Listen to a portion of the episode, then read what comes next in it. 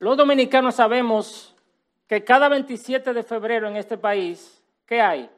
Bueno, además de nuestra independencia, el presidente de turno siempre da un discurso de rendición de cuentas de lo que ha sido el año anterior y también habla de lo que va a pasar o lo que quiere hacer en su gobierno en el próximo periodo. Y a mí me resulta muy gracioso ver la reacción de la gente después del discurso. ¿Usted lo ha oído? Me encantaría tener un micrófono para hacer e-, ese drama. Usted ve que van los entrevistadores por la calle y le dicen a una persona, ¿usted qué piensa del discurso del presidente? Ese discurso fue fatal. No podía ser peor. Cuán mediocre. Ese hombre está haciendo lo mismo, solo proselitismo, no ha hecho nada. Lo que el pueblo quería que dijera, no lo dijo. Sigue el entrevistador y le habla a otra persona. ¿Usted qué piensa del el discurso del presidente? Trascendental. Lo mejor que ha pasado en este país. Ese es el tipo de presidente que nosotros necesitamos. Un hombre de palabra. Y el mismo va donde otro y le dice, ¿qué usted piensa del discurso del presidente? No, yo, yo no pierdo mi tiempo viendo eso. Todos son unos habladores y unos vividores. Yo prefiero ver béisbol. Y hasta se puede acercar a otro y preguntarle, ¿qué usted piensa del discurso del presidente? El discurso del presidente, yo no sabía que había discurso del presidente.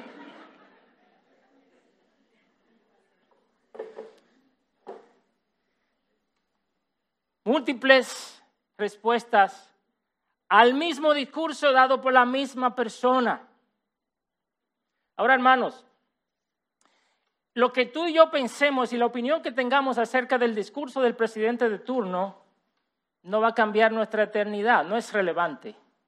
Pero la respuesta a la predicación de la palabra de Cristo puede significar la vida o la muerte espiritual de una persona. Ahora mismo, aquí en este salón y donde quiera que tú estés escuchando, hay personas que darán respuestas diferentes a la predicación de la palabra de Dios en este día. Algunos estarán a favor, otros estarán en contra y otros, bueno, estarán en sus celulares, distraídos. Pero la manera como tú y yo respondemos a la predicación de la palabra pondrá de manifiesto lo que Cristo significa para nosotros. Y quizás tú puedas pensar, eh, hermano, es que ya yo he leído la parábola del sembrador un millón de veces y yo he escuchado muchísimos sermones hasta de mejores predicadores que usted. Pero yo te animo a que no permitas que la familiaridad con este texto y con esta parábola pueda entorpecer lo que Dios quiere hacer en tu vida en el día de hoy. Tú no estás aquí por casualidad cuando tocaba predicar Marco capítulo 4.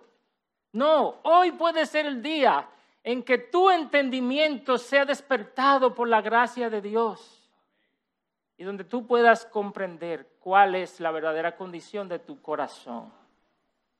Nosotros estamos predicando una serie en el libro de Marcos y hoy vamos a predicar el capítulo 4. Y yo he titulado este sermón Cuatro respuestas a la palabra. Y vamos a mirar tres puntos básicamente, como todo mensaje evangélico, ¿verdad? Tiene tres puntos. Vamos a mirar tres puntos. Primero, cuatro terrenos que reciben la semilla. Segundo, por qué Jesús habló en parábolas. Y tercero, cuatro corazones que responden a la palabra de Dios. Y vamos a iniciar mirando brevemente los versículos 1 y 2 que nos dan el contexto de esta predicación. 1 y 2. Comenzó Jesús a enseñar de nuevo junto al mar y se llegó a él una multitud tan grande que tuvo que subirse en una barca que estaba en el mar y se sentó. Y toda la multitud estaba en la tierra a la orilla del mar y les enseñaba muchas cosas en parábolas. Subraya eso, porque es la primera vez en el libro de Marcos que tú habrás leído que Jesús le estaba enseñando a la multitud en parábolas. Esta es la primera vez que ocurre. Esta escena que estamos viendo acá sucede, ¿sabe cuándo? Según Mateo, sucede el mismo día que Jesús y los fariseos tuvieron un encontronazo en el que los fariseos le dijeron a Jesús, tú echas fuera los demonios con el poder del diablo. el mismo día que su familia fue a buscarlo porque entendían que estaba fuera de sí. Así que este no fue un día fácil para Jesús. Y quizás fue al mar, yo no sé a qué él fue al mar. Quizás fue a mirar las olas y a ver si se despejaba un momento, porque él era hombre, como nos explicaba Angel esta mañana. Pero dice el texto que inmediatamente él fue al mar, una multitud vino a él y él comenzó a hacer lo que siempre hacía, que era enseñar, enseñar la palabra. Pero la mayoría de ellos que se acercaban a Jesús no fueron porque querían escuchar lo que Jesús estaba diciendo. ¿Ustedes creen que la gente que estaba ahí en la multitud quería escuchar el profundo mensaje del Evangelio de Jesucristo? Ellos estaban ahí, muchos de ellos estaban ahí porque querían ir a buscar un milagro, porque querían ver algo trascendental pasando. Siempre hay dos tipos de personas, los de adentro y los de afuera. Los de afuera, los que acusan a Jesús de no ser el Hijo de Dios, los que no creen en Él, los que andan solamente buscando las ventajas que hay en Cristo, y los de adentro, los de adentro son los que han puesto su fe y su esperanza en Jesucristo. Ellos son los que han creído, ellos son los que han visto sus milagros y han respondido apropiadamente. Así que allí Jesús comienza a enseñarles, pero dice el texto que nosotros acabamos de leer que comenzó a enseñarle en parábolas, en parábolas. Tanto Marcos como Mateo marcan este episodio como el inicio de la enseñanza de Jesús en parábolas pasajes anteriores de lo que hemos escuchado predicados desde este púlpito muestran a Jesús hablando claramente el Evangelio del Reino. Usted lo puede ver en el capítulo 1. Dice que Jesús predicaba el Evangelio del Reino y decía, arrepiéntanse porque el reino de los cielos se ha acercado. Claramente. O diciéndole a una persona, tus pecados te son perdonados. Pero ahora comienza a hablar en enigmas, en parábolas ¿Qué son parábolas? Son historias ficticias basadas en la vida cotidiana, pero que tienen una enseñanza espiritual.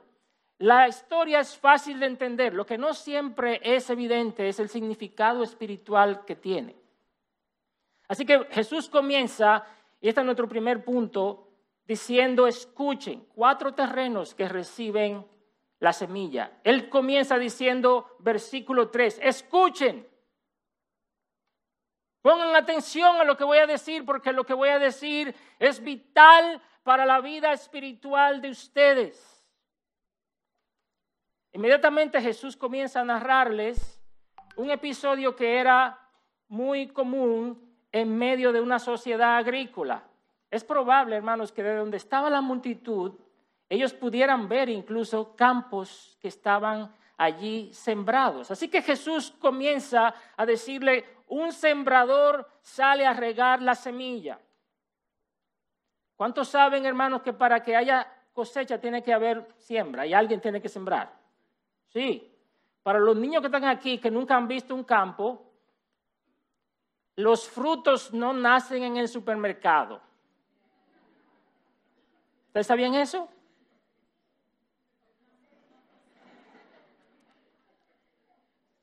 hay que sembrarlo en el campo y hay que irlos a recoger y prepararlos y después van al supermercado donde ustedes lo encuentran. En muchos lugares de siembra ya se utilizan máquinas incluso para sembrar, especialmente en países desarrollados. Pero en este momento en que estaba Jesús aquí no había ese tipo de máquinas, se requería hombres que salieran a sembrar y muchos en muchos lugares también. Yo recuerdo cuando yo estaba pequeño, en varias ocasiones que fui al campo a visitar a mi abuelo, él nos llevaba a la finca a sembrar. Y quiero decirle que no es muy agradable pasarse el día entero bajo el sol sembrando varias tareas de tierra. Y si usted tiene varias tareas de tierra frente a usted para sembrar, es probable que usted haga lo mismo que hizo este hombre. Este hombre tenía su cambumbo, o su bolsa llena de semilla y él iba con un movimiento regular e uniforme haciendo así en el campo que estaba sembrando, que estaba sembrando. Un movimiento alargado y estaba sembrando tanta semilla como le fuera posible lo más lejos que pudiera. Él no se detiene a evaluar bueno, este terreno no está muy bien, este no es buena tierra, no. Él no discrimina cada metro de tierra, sino que él siembra. Versículo 4, y al sembrar una parte de la semilla cayó junto al camino y vinieron las aves y se la comieron.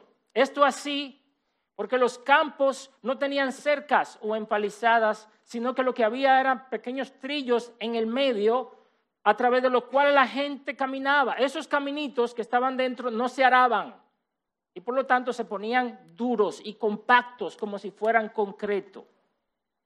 Entonces cuando la semilla caía en esos pequeños trillos, ¿qué pasaba?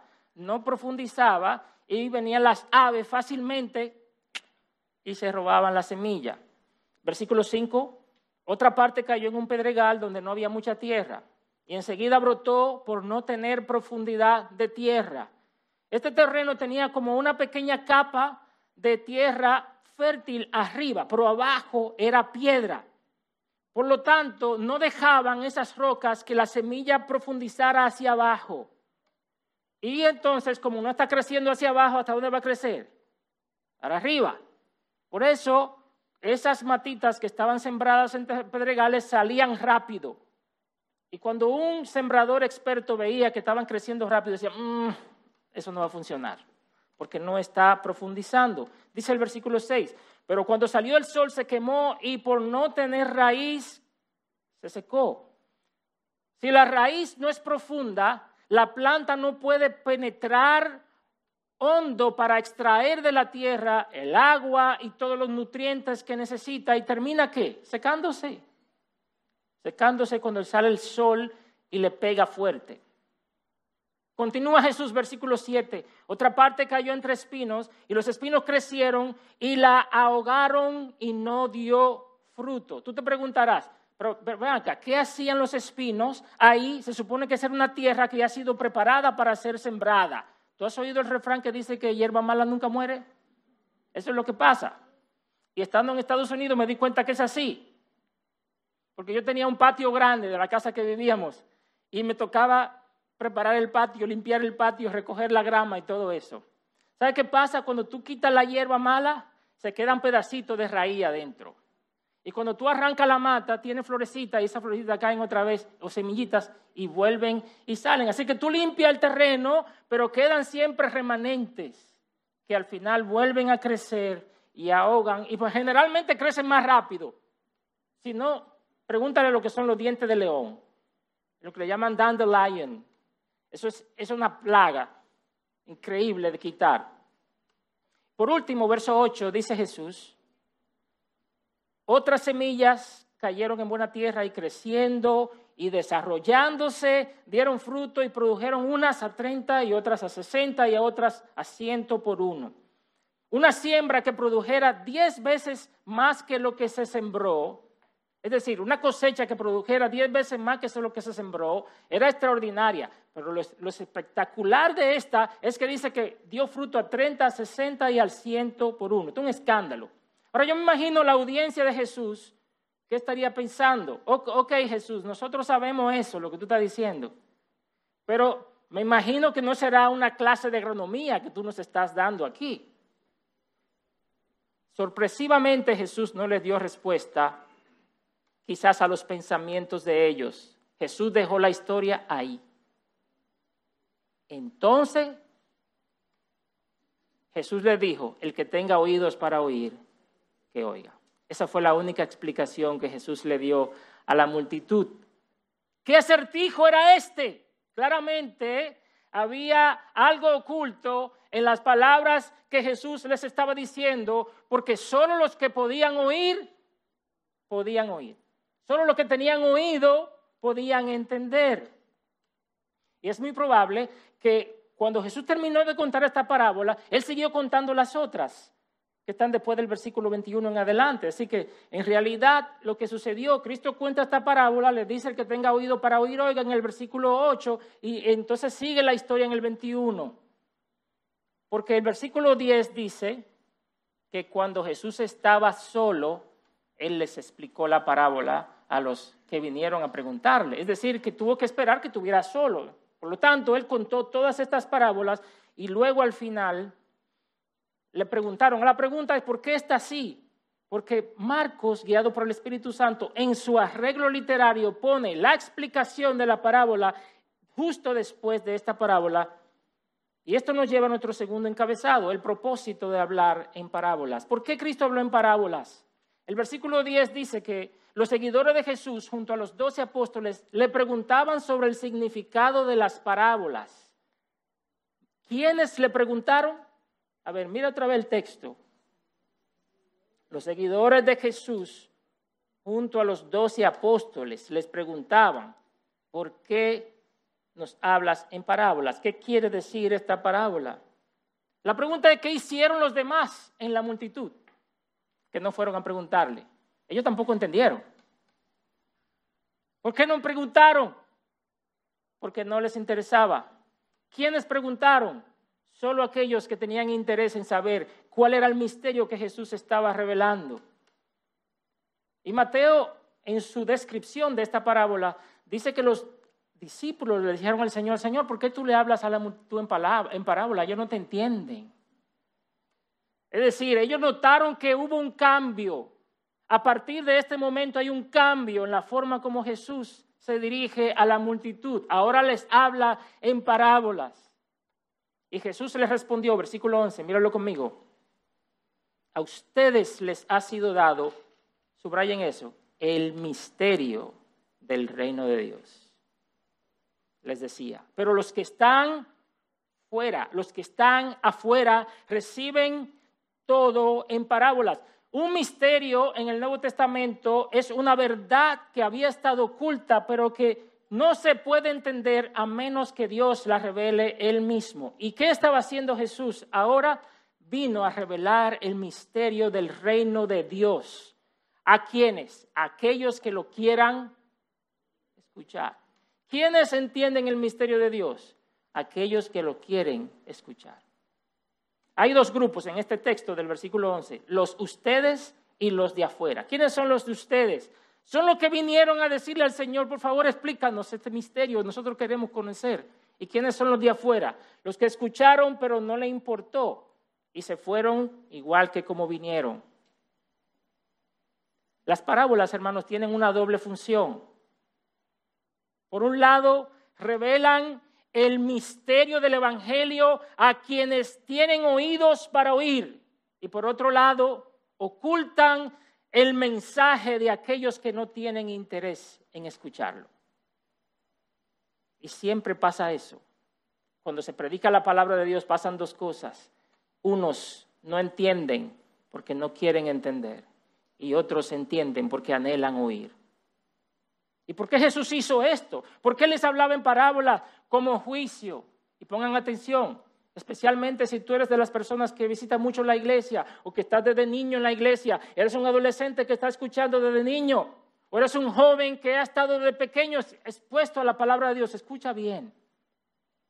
Jesús ocultó el mensaje como un juicio por la dureza del corazón de ellos, por el rechazo voluntario a la palabra de Jesús.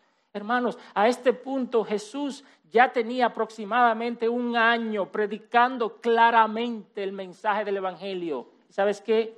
Sus corazones estaban endurecidos y los rechazaban voluntariamente. Entonces él dijo, puesto que tú has rechazado voluntariamente la palabra, yo te voy a dar lo que tú quieres. He aquí un corazón endurecido que no entiende nada. Por eso él cita al profeta Isaías. Esta cita que está en el versículo 12, que yo voy a leer contigo ahora, proviene del profeta Isaías capítulo 6, versos 9 y 10. Marco lo parafrasea de la siguiente manera, para que viendo, oye bien, ¿por qué Jesús le habla en parábola? Para que viendo vean, pero no perciban, y oyendo oigan, pero no entiendan, no sea que se conviertan y sean perdonados. ¿Qué? Ese versículo dice exactamente lo que yo pienso que está diciendo. Sí. Dios había estado hablándole al pueblo de Israel por décadas. Que se apartaran de los ídolos, que se arrepintieran de sus pecados, pero ellos seguían endurecidos, oían, pero rechazaban. Y llegó un punto en el que Dios dijo, se van al cautiverio, no hay vuelta. Así que Isaías, tú los vas a hablar, pero en realidad tú lo que vas a hacer es a entumecer sus oídos para que cuando ellos escuchen realmente no entiendan, para que como no entiendan no se arrepientan y como no se arrepienten van al cautiverio de todas maneras. Versículo Isaías 6:10. Ahora, este endurecimiento como juicio de Dios no era permanente, porque ellos iban a ir al cautiverio y en el cautiverio muchos de ellos iban a entender y se iban a volver a Dios arrepentidos y el Señor los iba a restaurar. Eso también está en Isaías 6, donde él dice, ¿hasta cuándo el Señor? ¿Hasta cuándo, Señor? Vamos a cortar el tronco, pero no lo vamos a quitar completamente. Y lo mismo pasó aquellos que escucharon a Jesús Aquellos que escucharon a Jesús, ¿cómo, ¿cómo oían todo en parábola? ¿Hasta cuándo? En el año 70, el imperio romano vino y invadió Jerusalén y quemó la ciudad y destruyó todo el templo. Cuando yo estaba pequeño, yo recuerdo que mis hermanos y yo éramos cuatro varones, ya ustedes saben cómo era ese hogar, de ordenado. Mis hermanos y yo continuamente desobedecíamos a nuestra madre. Nos decía, no se vayan al río solo. Nosotros vivíamos en Villa Altagracia y, y quedaba un río cerca. Así que nosotros nos íbamos sin permiso. Mi mamá, no se vayan al play solos. No se vayan al campo de caña solos. Cuando ya ella no aguantaba más, un día decía, hasta aquí llegó. Entonces preparaba una correa para darnos azotes y entonces, ¿qué hacíamos nosotros en ese momento? Ay, mami, no, mira, perdónanos, no lo volvemos a hacer. Ella decía, de esta no te, no te la depinta nadie. No importa que tú llores o grites o patalees, esta va. Entonces nos ponía todito en, en fila y nos daba tremenda pela. ¿Tú sabes por qué? Porque no se puede abusar de la misericordia para siempre. Te habla, te habla, te habla, te habla, te habla. Cierras tus oídos, cierras tus oídos, cierras tus oídos. Y llega un punto en que Dios dice, lo tuyo va. Pero hermanos, el Evangelio está siendo anunciado claramente hoy. Incluso las parábolas que para ellos eran enigmas, para nosotros están claras y explicadas en la palabra de Dios. Escucha, yo te ruego, con atención Escucha y cree la palabra del Señor hoy. ¿En cuál grupo estás tú? ¿En, el de los de adentro o en el de los de afuera? Y esta pregunta nos lleva a nuestro tercer punto, el cual vamos a exponer un poco más ampliamente. Cuatro razones, cuatro corazones que responden a la palabra de Dios. Cuatro corazones, versículos 13 al 20. Hay algo particular en esta parábola por lo cual Jesús les dijo a sus discípulos en el versículo 13, mírenlo, ¿no entienden esta parábola? ¿Cómo pues comprenderán todas las otras parábolas? Quiere decir que si tú lees el resto del capítulo 4, te darás cuenta que todas las parábolas que están ahí se pueden entender cuando tú has entendido la parábola del sembrador. Todas las demás parábolas tienen que ver con escuchar, escucha, escucha, escucha, tienen que ver con una semilla que se sembró en un terreno y tienen que ver con dar fruto. Todas las parábolas que están ahí en el capítulo 4. Dice el versículo 14, vamos a comenzar a ver la explicación. El sembrador, ¿qué hizo? Siembra la palabra. En este caso particular, Jesús es el sembrador. Pero en realidad se refiere a todos aquellos, tú y yo, que fielmente predicamos el Evangelio en cualquier forma que sea, ya sea enseñando una clase de escuela dominical, compartiendo con tu hijo en tu casa, hablándole a un amigo, evangelizando a una persona o predicando desde este púlpito como lo estoy haciendo yo en este momento. No puede haber cosecha si no hay siembra. El sembrador del Evangelio tampoco está llamado a evaluar si esta persona tiene un corazón frágil para Dios, tiene un corazón blando o fértil. No. Nosotros no podemos anticipar cuál será la respuesta del corazón, así que nuestra misión es predicar a Cristo a todo el mundo como si todo el mundo fuera buena tierra. Ahora, por importante que sea el sembrador y por importante que sea la semilla, realmente el énfasis de esta parábola tiene que ver con la respuesta del corazón. Puedes tener en este púlpito a Jesús mismo predicando el más puro evangelio. Y sin embargo, lo que determinará el fruto espiritual de esa palabra será la respuesta que cada persona le dé. Aquí puede estar Jesús, aquí mismo, Dios predicando. Y la respuesta de tu corazón determinará el fruto que habrá de esa palabra. Así que aquí hay cuatro corazones que responden a la palabra de Dios. Mira el versículo 15 para que veamos el primer corazón. Los que no reciben la palabra. Estos son los que no reciben. Dice el versículo 15, estos que están junto al camino donde se siembra la palabra son aquellos que en cuanto la oyen, al instante viene Satanás y se lleva la palabra que ha sido sembrada en ellos. Satanás, Satanás. Cada vez que se predica el Evangelio, hay una batalla espiritual que se está dando. Hay una guerra.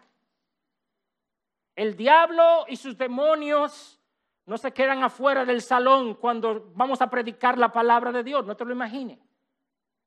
Él entra, ellos entran porque van a robar la palabra de quien sea que se descuide. Quizás tú pienses, bueno, pero qué culpa tiene la persona de que el diablo se lleve la palabra que sea predicada? Recuerda, las aves solo se pueden llevar las semillas que caen donde? En un terreno duro. Si la semilla cae en un terreno de buena tierra, las aves no se la llevan. Satanás no se lleva ninguna palabra que es recibida. Él se lleva la palabra que es rechazada por un corazón endurecido. Y este primer terreno tiene varios tipos. Digamos, el primero de ellos, los duros de corazón, dentro del primer terreno, los duros de corazón. ¿Quiénes son estos? Estos son orgullosos, y si, acaso se exponen a la predicación de la palabra, lo hacen porque se vieron forzados a hacerlo. Vinieron para complacer a alguien, alguna persona insistió, insistió, insistió hasta que vamos a salir de esta persona, porque yo no quiero estar en esa iglesia, pero voy a ir. O quizás te trajeron tus padres porque tú no tienes otra opción, pero tú te le, le hiciste tu rabieta antes de salir de la casa. Yo no quiero escuchar, ese predicador es muy aburrido. Pero mientras oyen, esas personas mientras oyen, en su mente están contradiciendo toda la palabra del predicador. El tipo no sabe lo que está hablando. Es ridículo. Oye lo que está diciendo. Y mirando para los lados, y esta gente está creyendo este cuento. Qué ignorantes son estas personas. Qué irrelevante, qué arcaico es este mensaje. Esteban, el primer mártir cristiano, se encontró con un grupo similar de estos endurecidos por el orgullo, que creían que sabían, y en el capítulo 7 de Hechos, versículo 51, él dice lo siguiente, ustedes que son tercos e incircuncisos de corazón y de oídos. Voy a hacer un paréntesis. ¿Sabe lo que significa la palabra tercos ahí? Tercos es la palabra duros de cuello, es, es el original, duros de cuello. Es decir, una persona que no puede hacer esto.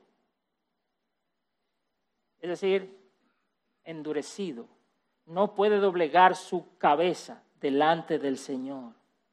Se cree que sabe más que la Biblia y que todo lo que predicamos la palabra de Dios. Él le dice, tercos e incircuncisos de corazón y de oídos, resisten siempre al Espíritu Santo como hicieron sus padres, así también hacen ustedes. Estos son los del camino. Hay otro tipo de este mismo grupo que son los indiferentes, porque estos son los orgullosos, pero también están los indiferentes. ¿Cuáles son los indiferentes? Son los que asisten a la iglesia porque es algo socialmente bueno. Y bueno, y ellos quieren lucir bien. Eh, tal vez van a complacer a su cónyuge que los ha invitado algún familiar o algún amigo que le dijo, fulano, ve conmigo a la iglesia. Para ellos, lo que se predica en la iglesia es simplemente una perorata, algo que tienen que sufrir hasta que se acabe. Y cuando se acabe, ya por fin. Es como en las iglesias antes que se predicaba la misa en latín. Ustedes no estaban vivos probablemente para eso. ¿Sí? Solamente el cura entendía un poquito lo que él estaba diciendo. Nadie más entendía nada. Pero ¿saben qué? Eso no era importante, porque el punto no era ir a entender nada, era simplemente ir. Y hay gente que piensa que yendo a la iglesia le están sumando puntos allá en el cielo. Cuando yo estaba entre los cuatro y ocho años de edad, yo no era un creyente en ese momento, y yo recuerdo que mi mamá me llevaba a la iglesia. En ese tiempo, los niños de cuatro y ocho años, ¿dónde están los niños aquí? Se quedaban en el servicio, se quedaban. Así que cuando el pastor comenzaba a predicar, de repente pasaba un milagro como el de Pentecostés, pero al revés. Yo no entendía nada de lo que le estaba diciendo. Eso es lo único que yo escuchaba, como una cosa. Así mismo hay personas que vienen a la iglesia y eso es lo único que oyen. No les interesa tampoco. Lo que quieren es cumplir. Están distraídos no entienden la palabra y por cuanto no entienden qué hace el diablo, se las lleva. Ahora, ¿cómo se las lleva el diablo? ¿Cómo que Satanás se roba la palabra? Porque usted no está viendo aquí ningún hombre con cacho ni nada de eso. Bueno, está escuchando la palabra, pero tú estás distraído, tu mente está por otro lado, tú lo que quieres es que pase el servicio y Satanás te susurra pensamientos triviales a la mente y tú comienzas a volar en tu mente. Te recuerda cosas que tú tenías pendiente que hacer o te recuerda algo que ya pasó.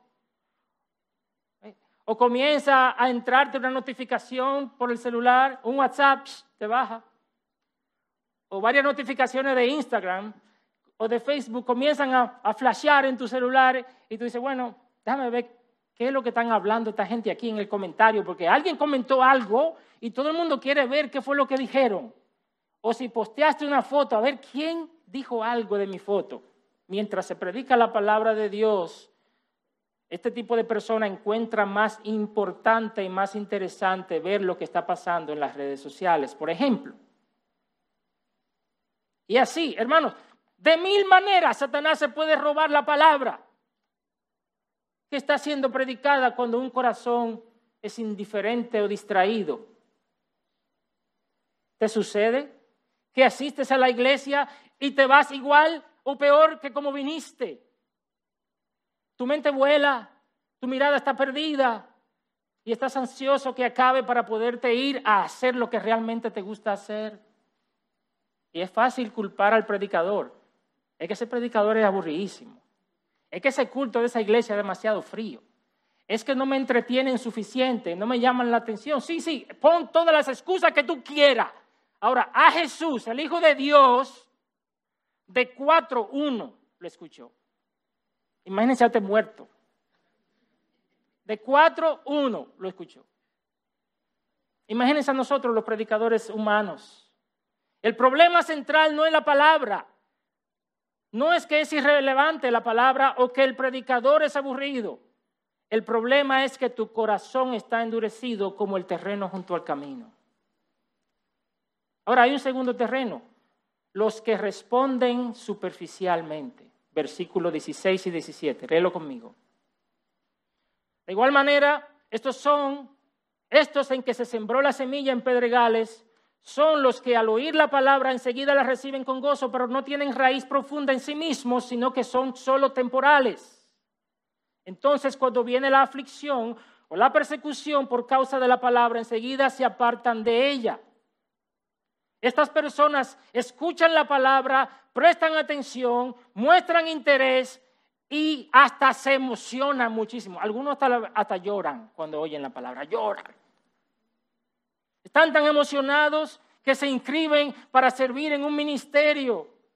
Hablan con los demás de lo bien que se sienten, de lo que están escuchando. Y parece que están comprometidos con Dios. Pero su decisión es superficial. Aceptaron la palabra, pero no lo hicieron midiendo las consecuencias.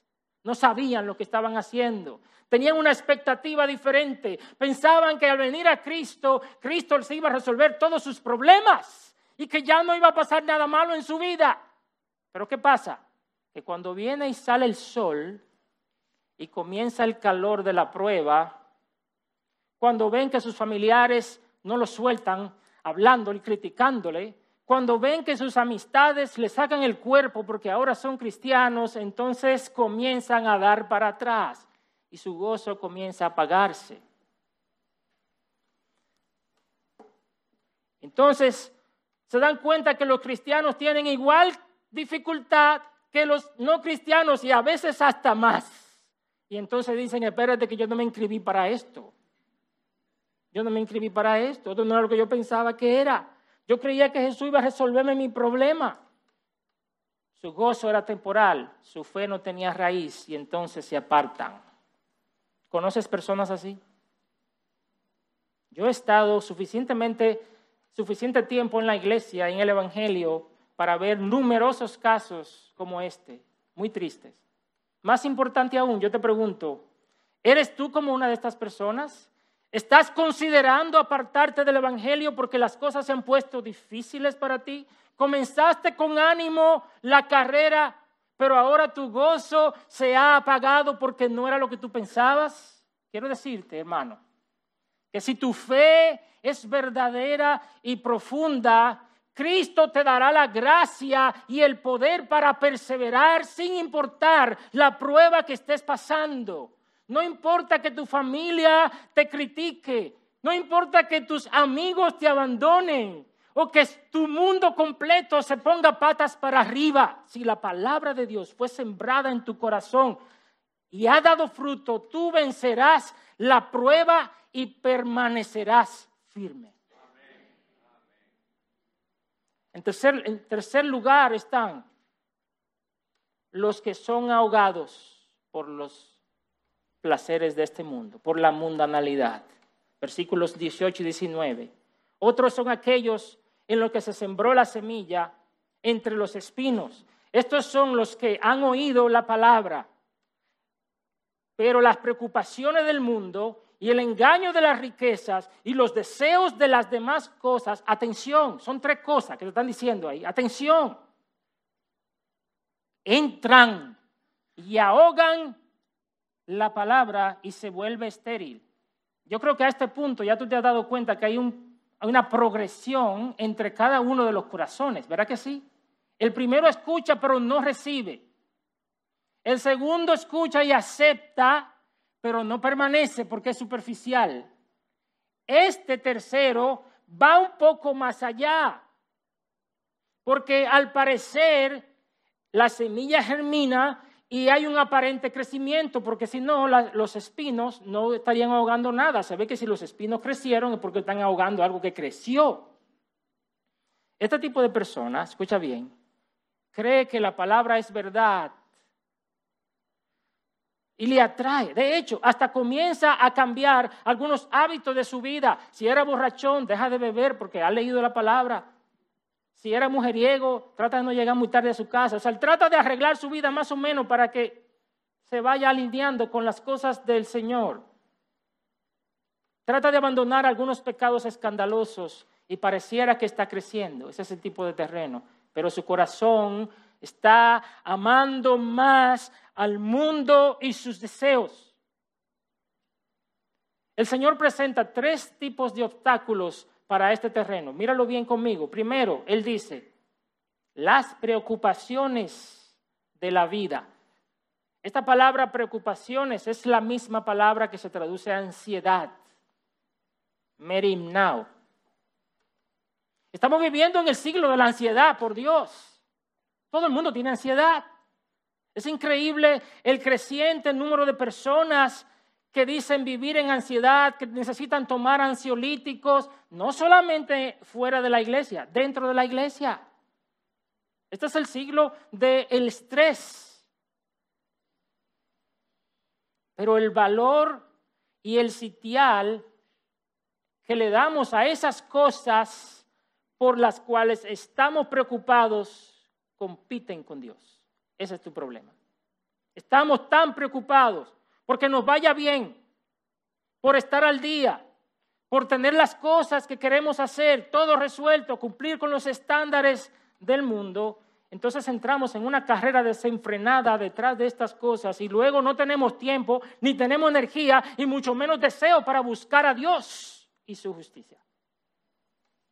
Nuestras prioridades son terrenales y la vida espiritual queda relegada a un último plano. Ese es el primer obstáculo. Segundo obstáculo, el engaño de las riquezas.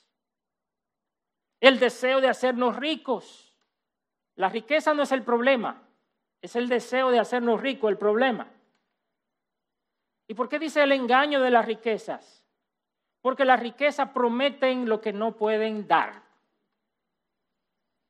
¿Cuántas personas hay en las iglesias que le dicen a uno, ay, a mí me gustaría servir a Dios y hacer todo lo que yo veo que las otras personas están haciendo para crecer en su vida espiritual, pero lamentablemente mi trabajo, eh, mi negocio no me lo permite. Yo he escuchado eso una y otra vez y yo me imagino que también usted lo habrá oído. Para ellos, hacer dinero está por encima de todo y se excusan que no tienen tiempo cuando en realidad lo que pasa es que hacer dinero es su más alta prioridad. El tercer obstáculo, los deseos de las demás cosas. Dice Lucas, los placeres de la vida. Yo he compartido el Evangelio con personas que parecieran estar totalmente convencidos de lo que yo le estoy diciendo y de que Cristo es la verdad, pero no se entregan. ¿Te le ha tocado ese caso? Pero predica, predica, sí, sí, sí, es verdad, yo creo todo lo que está diciendo, pero no se entregan al Señor. Y yo me pregunto, ¿por qué? ¿Por qué? Y hasta le he preguntado, ¿qué te impide? Pero muchas veces están apegados a su pecado, el cual no quieren entregar. Quizás están involucrados en una relación adúltera o de fornicación y no quieren renunciar a ella. Saben que si se, convierten a Cristo van a tener que dejar a esta persona a la otra persona. O son adictos a algún vicio pecaminoso y no quieren soltarlo. Y saben que si se entregan a Cristo tendrán que renunciar. Tienen deseos que son incompatibles con la vida santa que Cristo demanda, pero ponen sus deseos por encima de su salvación. Y miren, estas personas reconocen que Cristo es importante para la eternidad, pero prefieren disfrutar de los placeres temporales del momento. Y, mire, yo hasta le he preguntado a personas así, oye, ¿tú crees, qué tú crees que va a pasar contigo si tú te mueres ahora? ¿Saben qué me dicen? Tranquilamente, me voy para el infierno. ¿Cómo yo puedo creer que yo me voy para el infierno? ¿Y cómo yo puedo creer estas cosas y quedarme tranquilito? La verdad es que aunque aparentemente deciden, dicen creer, realmente no han creído, no han entendido el Evangelio. Y por último está el corazón que oye, obedece y da fruto, versículo 20. Y otros son aquellos en que se sembró la semilla en buena tierra, los cuales oyen la palabra, la aceptan y dan fruto, unos a 30, otros a 60 y otros a ciento por uno. Este cuarto tipo de personas no solo escuchan, sino que por la gracia de Dios lo creen de todo corazón y obedecen la palabra. El fruto no luce exactamente igual entre uno y otro. Algunos al 30, otros al 60, otros al 100 por uno, pero todos dan fruto abundante, todos. En ellos se ve claramente los frutos de la palabra de Dios. Sus vidas muestran arrepentimiento de sus pecados y constante crecimiento. Toman decisiones de abandonar aquellas cosas que Dios aborrece y de abrazar aquellas cosas que Dios ama. No se conforman con mantener pecados ocultos dentro de sus vidas, sino que luchan por la santificación. No son perfectos, pero el cambio es evidente y constante. Están dispuestos a confesar sus pecados y están dispuestos a pedir perdón cuando ofenden. Hacen del reino de Dios y su justicia su prioridad. Esta gente está dispuestos a poner a un lado su búsqueda de cosas materiales para invertir su tiempo, sus recursos, sus talentos, sus dones en aquello que impulsa el reino de los cielos. Testifican a la gente que está a su lado de lo que Cristo ha hecho en su vida, comparten el Evangelio de Salvación con los no cristianos. Sus vidas reflejan el gozo de haber conocido al Dios del cielo.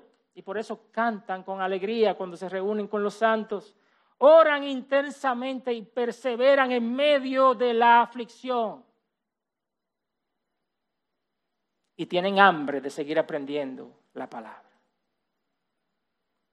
Si estos frutos no están en tu vida y te identificas más con los primeros tres tipos de terreno, probablemente tu corazón en realidad no le pertenece a Cristo. No importa que hayas asistido a la iglesia 50 años. La verdad es, hermanos, y le voy a hablar a todos, incluyéndome a mí, todos nosotros de manera natural somos uno de los primeros tres terrenos. Nacemos en pecado y vivimos en rebeldía contra Dios. Ninguno de nosotros es por naturaleza buena tierra. Solo Jesús puede darnos oídos para oír. Solo aquellos que creen en Él son cambiados de tener un corazón duro a un corazón sensible. Y precisamente para eso vino Cristo. Si tú te sientes que tú estás en los primeros tres, terreno. Para eso vino el Salvador, para hacer posible que los pecadores como tú y como yo, cuyo corazón está endurecido, indiferente, superficial o ahogado con los espinos de este mundo, ese corazón pueda ser convertido en una buena tierra. ¿Cómo lo hace Dios? Por la acción de su Espíritu Santo.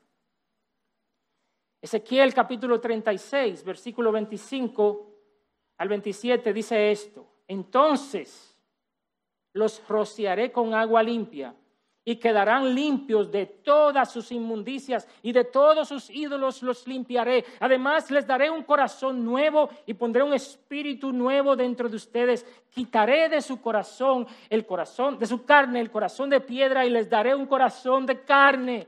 Pondré dentro de ustedes mi espíritu. Y oye esto, haré que anden en mis estatutos y que cumplan cuidadosamente mis ordenanzas.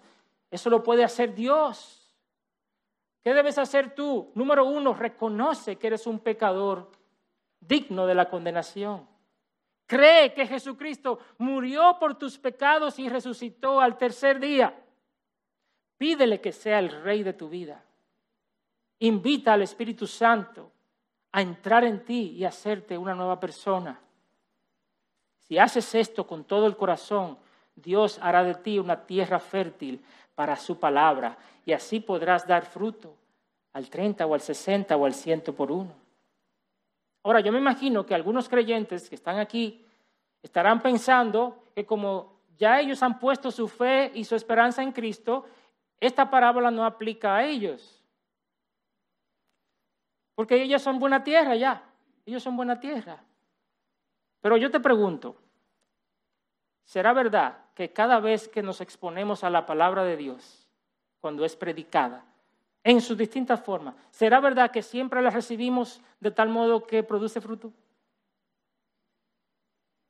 ¿No es cierto que a veces estamos en la iglesia y nuestra mente está lejos, distraída, indiferente, de modo que Satanás se lleva también de la palabra, de la mente de los creyentes? Se lleva la palabra y, y salimos igual y cuando llegamos. ¿No es cierto que a veces recibes un sermón con mucha emoción y, tomas decisiones para cambiar y luego que eres probado en esa misma área, desistes y vuelves a hacer lo mismo de antes? ¿No será cierto que a veces estamos tan afanados y tan pendientes de las cosas de aquí abajo, que aunque escuchemos la palabra y la entendamos, nuestra vida se ve ahogada por muchos deseos temporales y la palabra tampoco da fruto? ¿No sucede eso en tu vida? ¿O solo a mí me ha pasado? Todos nosotros de una manera u otra estamos necesitados de escuchar la palabra y de evaluarnos delante del Señor. Oh, hermanos, pero cuán bueno es nuestro Señor, que a nosotros nos ha sido dado el conocer el misterio del reino de Dios. Aleluya, eso solo se le ha sido dado a los que son de adentro. Cuán privilegio tenemos de ser de los de adentro y poder acercarnos al Señor constantemente y decirle, maestro, por favor explícame esta palabra porque no la entiendo. ¿Cuántas veces has orado así? Y si como creyente estás en una temporada infructuosa de tu vida, quiero decirte que hay esperanza en Cristo. Él nos está esperando con los brazos abiertos para que nos sentemos a sus pies a aprender de Él. Si el Espíritu Santo ha estado apagado en tu vida y el fruto del Espíritu no está siendo tan evidente como antes, hoy es el día de tomar decisiones. ¿Qué es aquello que debes abandonar? Hebreos 12.1. ¿Qué debes retomar? ¿Qué compromisos vas a hacer delante del Señor hoy? Habla con el Señor hoy. Y te animo que no solamente con el Señor, habla con un hermano cercano a ti, un hermano, una hermana. Y dile tu situación para que juntos puedan orar y ayudarse mutuamente. La esencia de esta parábola es esta, y con esto concluyo. La respuesta que una persona da a la palabra depende de la condición de su corazón. La única evidencia de que un corazón es buena tierra, ¿sabe cuál es? Que da fruto. Solo los que son de adentro, es decir, los que aman a Cristo y su palabra, podrán entender el misterio del reino de Dios. Dos desafíos para terminar. Si tú has escuchado este mensaje y no estás seguro de ser salvo, yo te invito a que al final de este servicio tú te acerques a uno de los pastores o de los diáconos o de los colaboradores de aquí y le digas, yo quiero que tú me digas, ¿qué tengo que hacer para estar seguro de que soy salvo? Dime qué tengo que hacer para entrar al reino de los cielos. Y el segundo desafío se lo hago a los creyentes. Hermano y hermana, tú y yo somos sembradores de la palabra de Dios. Ese es nuestro llamado. No habrá cosecha sin siembra. Y yo sé que a veces es difícil sembrar la palabra de Dios, a veces es atemorizante. A esa persona que está a tu lado, a ese hijo tuyo, a ese compañero de trabajo, a ese familiar, a esa persona que es tu vecino, que no conoce a Cristo, te da temor. El salmista en el Salmo 126 dice, el que con lágrimas anda llevando la semilla de la siembra, en verdad volverá con gritos de alegría trayendo sus gavillas. Es un desafío predicar la palabra. Se termina exhausto, pero hay fruto. Así que yo te animo, hermano amado, toma esta palabra que tú recibes cada día y compártela con otros. Permite que otros también puedan disfrutar de la belleza del Evangelio de Jesucristo.